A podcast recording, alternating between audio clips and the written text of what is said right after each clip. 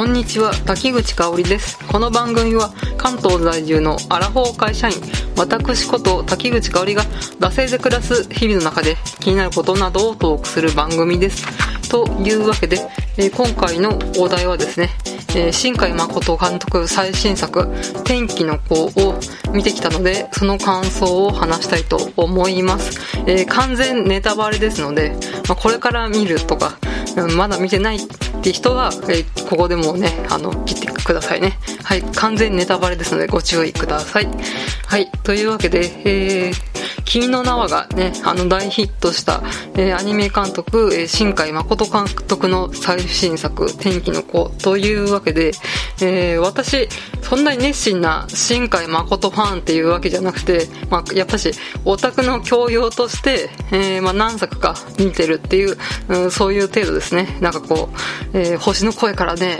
毎回新作が公開されるために劇場に、まあ、昔はね、単館系小劇場みたいな感じでやってましたから、それにね、あの、駆けつけてたみたいな、そういう全然熱心なファンではなくて、えー教養として、えーと星の声、えー秒速 5cm、琴の葉の庭と君の名はですね、うんそれをまあ履修してるっていう程度の、えーまあ、深海ファン、ファンっていうか、深海誠に対してはそんな感じの、えースタンスですね。まあちょっとですね、一部では、あの、女性の書き方が、まあ現実感がないとか、薄いとか、結構批評があって、まあ女性人気がね、そんなにないっていうイメージがあるかとは思うんですけれど、うん、あの、私の女友達の旦那さんが、この新海誠の、えー作品のファンで、どうしてもね、あの、恋人時代にその女友達に、えー新海誠の作品を見てくれって言って、無理やり見させられて、えーってなって、なんか、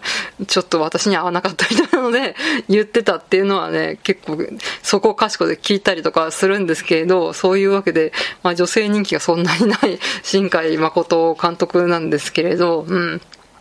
まあ、あの、特に過去作ですね。うん。まあ、そんな新海監督ですが、私、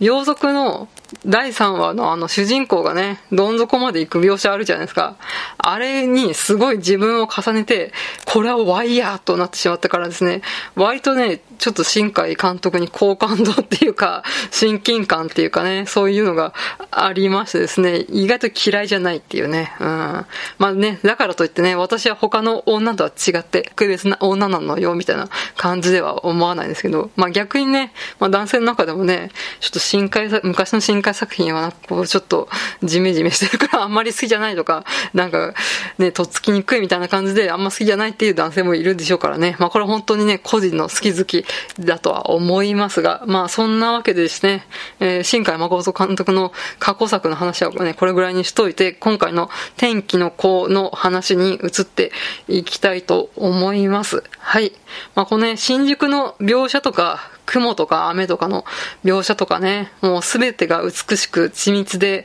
ね、現実より美しく、時には、えー汚らしく、まあね、書き出されてるっていう、そうやって見るものを圧倒するね、画面の構成力だったり、色彩だったりね、えーそういう描写だったりはもう本当に一定のクオリティでね、本当深海ワールドみたいな感じで確立してるので、ね、今更そこをね、うん、つらつらとね、褒めたたえるのをね、まあ、野暮ってもんなんで、えーそういうところには触れないんですけど、もう本当にね、えー新海監督といえばもうこのね、クオリティはね、えー守られますよね、みたいなのがもうね、打ち出されてるので、うん、なんかこう、王者の防衛戦みたいな感じで、ね、うん、この人ならばここまでやれるはず、みたいなのが、ちょっともう決まっちゃってるのはね、うん、なんか逆に、うん、かわかわいそうではないんですけれど、本当王者の苦しみだな、みたいな。こう、フィギュアスケートの羽生結弦選手が、なんか1位なのは当たり前で、そこからね、どんだけ得点を伸ばせるかとか、なんかどういう技を決めるかとか、なんかそういうところを求められるっていう、ね、上のね、よりハイレベルな次元を求められるっていうところが、まあやっぱトップの走る人たちのなんか苦しみみたいな、自分との戦い みたいなところになるとは思うんですけど、まあそういうのもね、まあ感じたりとかしたんですけど、で、まあもちろんね、画面描写が美しいのは言わずもがななんですが、まあ天気の子の、まあ、本編というか、えー内容の方に言うと、まああの、ずっと雨続きの、まあ関東というか東京で、えーが舞台でしてね、で、この2019年の7月の関東が、ほとんどね、この作品とリンクするように、なこう、何週間にわたって、ほとんど7月のほとんどが、雨か曇りの日で、ほんの偶然なんですけれど、うん。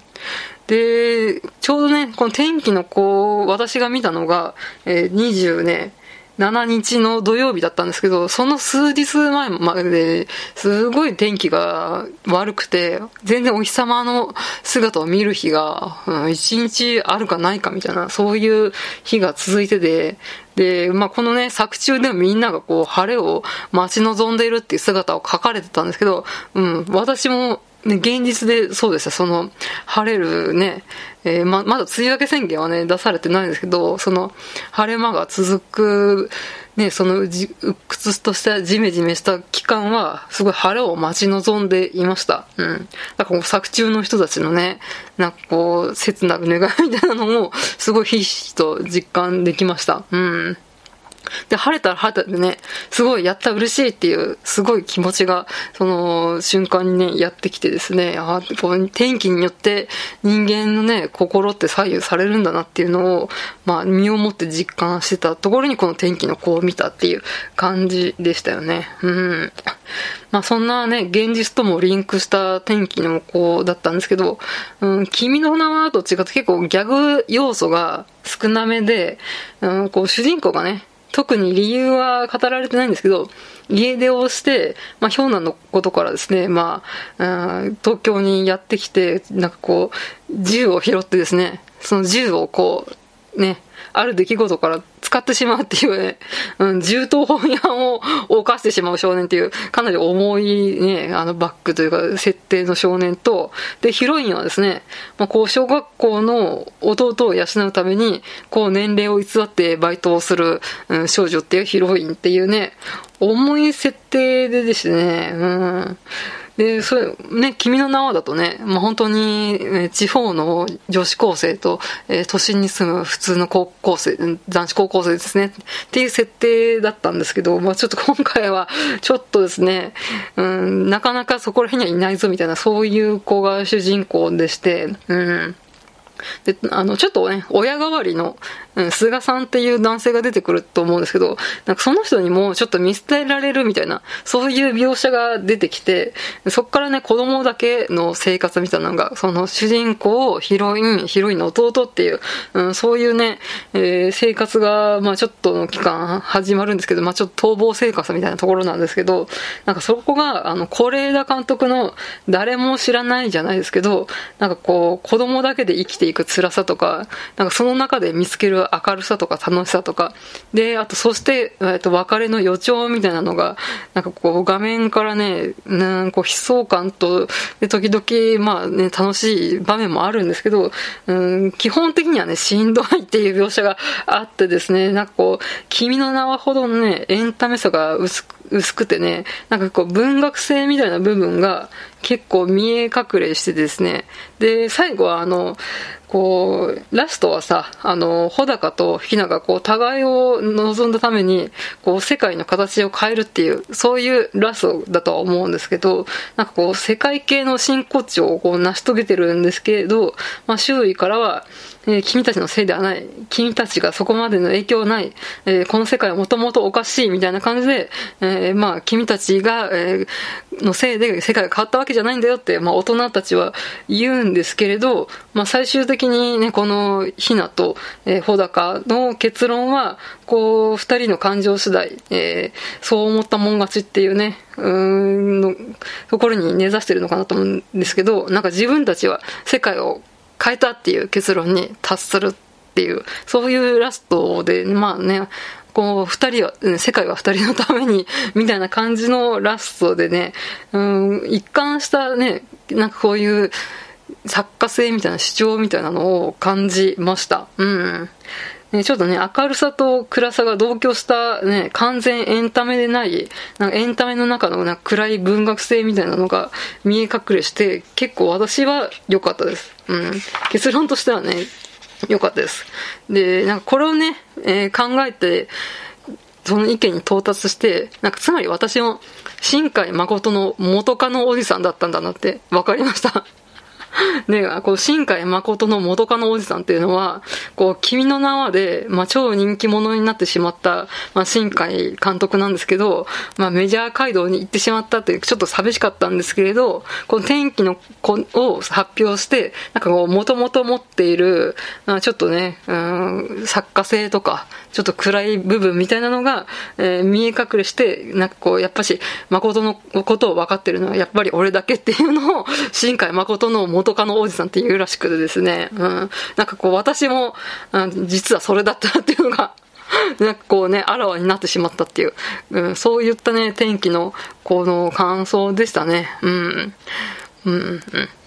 まあそんなわけで私もですね、新海誠の元カノおじさんならならぬ、元カノおばさんとしてですね、今度、今後活動していきたいと思います。うん。皆さんどうでしたか？えー、天気の子。結構ね、まあ、まだ風切ってね、1週間ぐらいしか経っていないので、これからね、夏休みにには見に行くみたいな人結構多いとは思うんですが、えー、まあ、もう見た人、えー、感想を、えー、よろしければお聞かせください。はい。では締めていきたいと思います。